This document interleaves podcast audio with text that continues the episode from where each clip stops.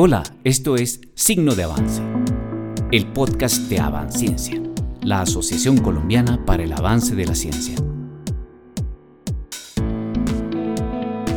Un espacio para hablar de política de ciencia, tecnología e innovación, apropiación del conocimiento en ciencia y gestión de CTEI. Desde la asociación te estaremos conectando con la ciencia en estos minutos hablando de distintos temas relacionados con ciencia, tecnología e innovación. En este episodio, premiando a los que hacen ciencia. Primera parte. María Teresa Rugeles. Academia Colombiana de Ciencias Exactas, Físicas y Naturales y la Asociación Colombiana para el Avance de la Ciencia otorgan a doña María Teresa Rugeles López el Premio Nacional a la Obra Integral en Ciencias 2021, en reconocimiento a sus altas calidades científicas y académicas. ¿Por qué premiar a las personas que hacen ciencia? Porque es un reconocimiento merecido por parte de sus pares y de la sociedad. El impacto que tienen sus obras en la generación de nuevo conocimiento, el efecto que tiene en el bienestar de la sociedad y la enseñanza de este conocimiento merecen ser exaltados divulgados y por supuesto premiados. Especialmente en países como Colombia, donde hacer ciencia ya es un desafío y donde estos reconocimientos son escasos. María Teresa Rogeles López fue una de las personas ganadoras del Premio a la Obra Integral en Ciencia 2021. Ella es bacterióloga y laboratorista clínica magíster en inmunología, doctor en ciencias y tiene un postdoctorado en el Instituto Nacional de Cáncer en Estados Unidos. Su investigación se ha centrado en la infección del virus de la inmunodeficiencia humana y recientemente del virus SARS-CoV-2, es decir, el que produce la enfermedad COVID-19. Quisimos saber algunos aspectos de su vida distintos a los del laboratorio, la academia y el estudio, pero que sin duda influyen en su quehacer profesional. Le preguntamos, ¿cómo fue su infancia? Bueno, mi infancia, eh, yo creo que la palabra que la define fue una infancia llena de aprendizajes, porque vengo de una familia muy grande. Fuimos nueve hermanos, yo soy la menor de nueve hermanos, siete mujeres y dos hombres. Mm, mi papá eh, era santanderiano, estudió medicina aquí en la Universidad de Antioquia y mi mamá era paisa. Yo nací, mis primeros años de vida eh, pues fueron en, en, Bucaramanga, como se podrán imaginar, en una casa pues con tantos hijos, entonces siempre fue una casa eh, donde había constantemente actividades. ¿Y cuáles eran esas actividades? A mí desde chiquita me gustó mucho el deporte, entonces las actividades libres eran eh, o haciendo deporte o leyendo. Siempre me gustó mucho la lectura y algunos de mis hermanos mayores también leían mucho. Entonces eso facilitaba que siempre pues había como, como libros eh, para leer. También nos contó cómo fue que llegó a Medellín. A los siete años mi mamá y mi papá se separaron, entonces nos vinimos a vivir a Medellín y allí se nos creció la familia, porque mi mamá tenía muchos hermanos viviendo acá en Medellín, muchos primos. Eh, entonces ya dijéramos que las actividades eran alrededor de salir pues como a las fincas de los tíos y siempre teníamos pues como, como algo que hacer. Y de vuelta a Santander. Luego ya después de un año regresamos a Bucaramanga. Mi mamá se tuvo que poner al frente de un negocio familiar que teníamos, una fábrica de textiles.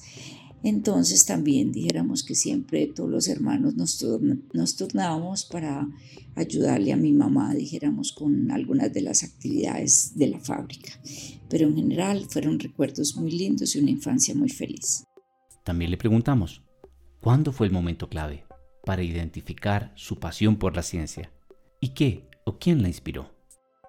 Cuando yo hice mi carrera de pregrado de bacteriología y laboratorio clínico, realmente en el Colegio Mayor de Antioquia no veíamos como esa oportunidad de participar, dijéramos, en proyectos de investigación. Yo salí de allí y tuve la oportunidad de irme a hacer la maestría en Charleston, en la Universidad Médica de Carolina del Sur. Y la idea pues que yo tenía cuando llegué allí era hacer una maestría en laboratorio clínico especializado. Empecé por mi trabajo de grado bajo la dirección del doctor Gabriel Virela él empezó a presentarme como diferentes opciones.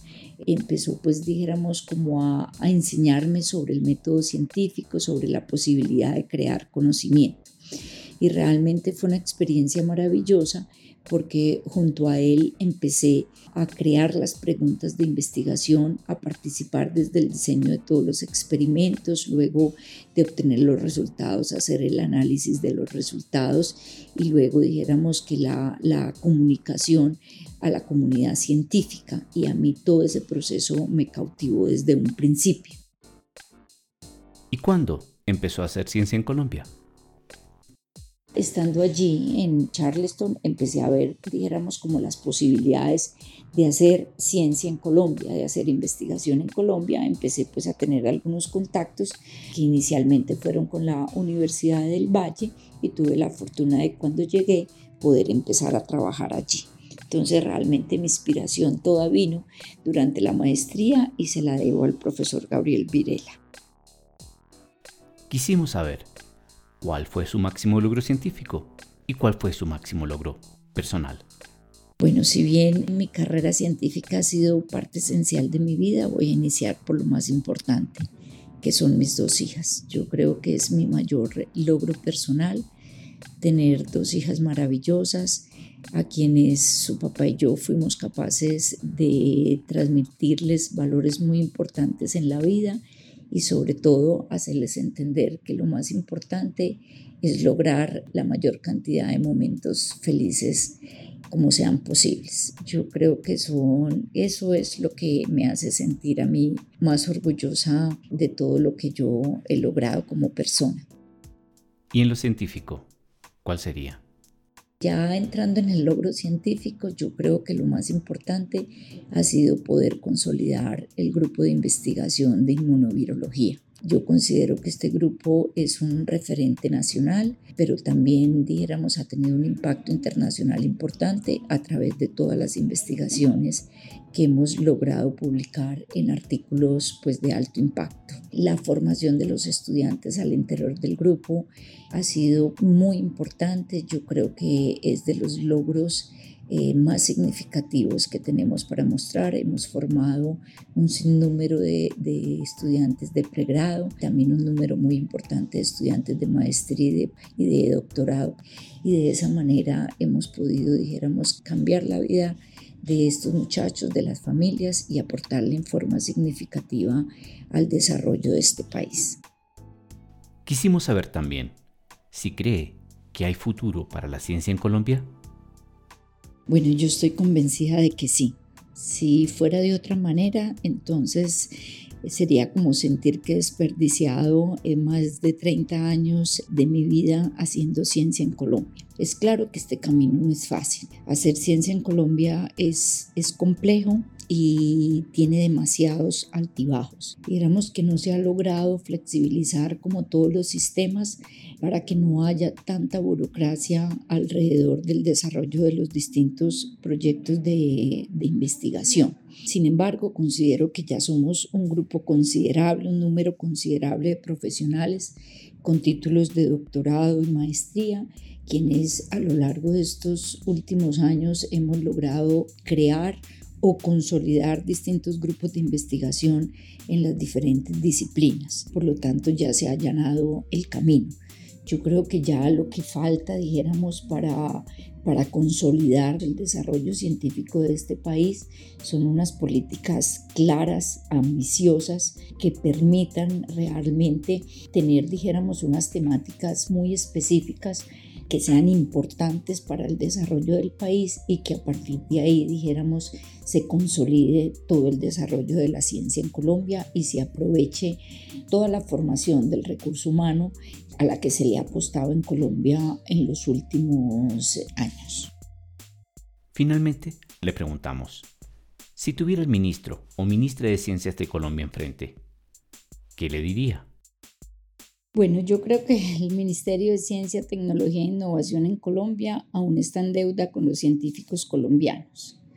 Cuando en el 2019 Colciencias pasa a ser ministerio, pues todos teníamos muchísimas expectativas que a mi modo de ver no se ha cumplido. Creo que en gran parte pues ha sido afectado pues como por la, por la pandemia.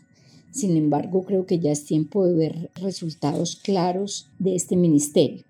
Le haría una pregunta concreta si tuviera la posibilidad y es cuáles van a ser las políticas a largo plazo que puedan permitir priorizar las temáticas de investigación en Colombia de manera que se puedan promover el desarrollo de las diferentes áreas del conocimiento.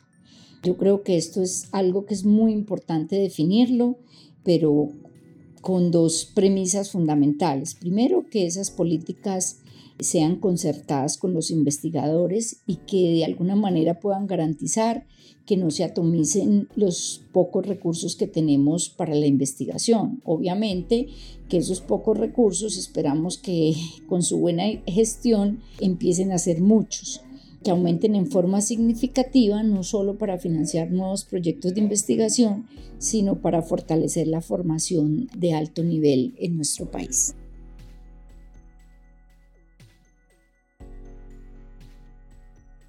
Hemos llegado al final del capítulo. Agradecemos a María Teresa Rugeles López por su valioso aporte al programa y la felicitamos por la obtención del premio. En la producción, Yamile Castro, María Pida de Llaveses, Sebastián López, Diego Vargas y Francisco González. Esperamos que este programa, de signo de avance, haya sido de tu gusto nos puedes encontrar en Spotify, Apple Music o directamente en nuestra revista digital innovacionyciencia.com. También síguenos por redes sociales, Avanciencia, en Twitter, Facebook, LinkedIn e Instagram. Visita nuestra página web avanciencia.org donde podrás encontrar información sobre las actividades de la asociación novedades y noticias relacionadas con CTEI. Finalmente, te invitamos a ser parte de nuestra comunidad. Asociate. Nos estaremos encontrando en la próxima emisión de Signo de Avance.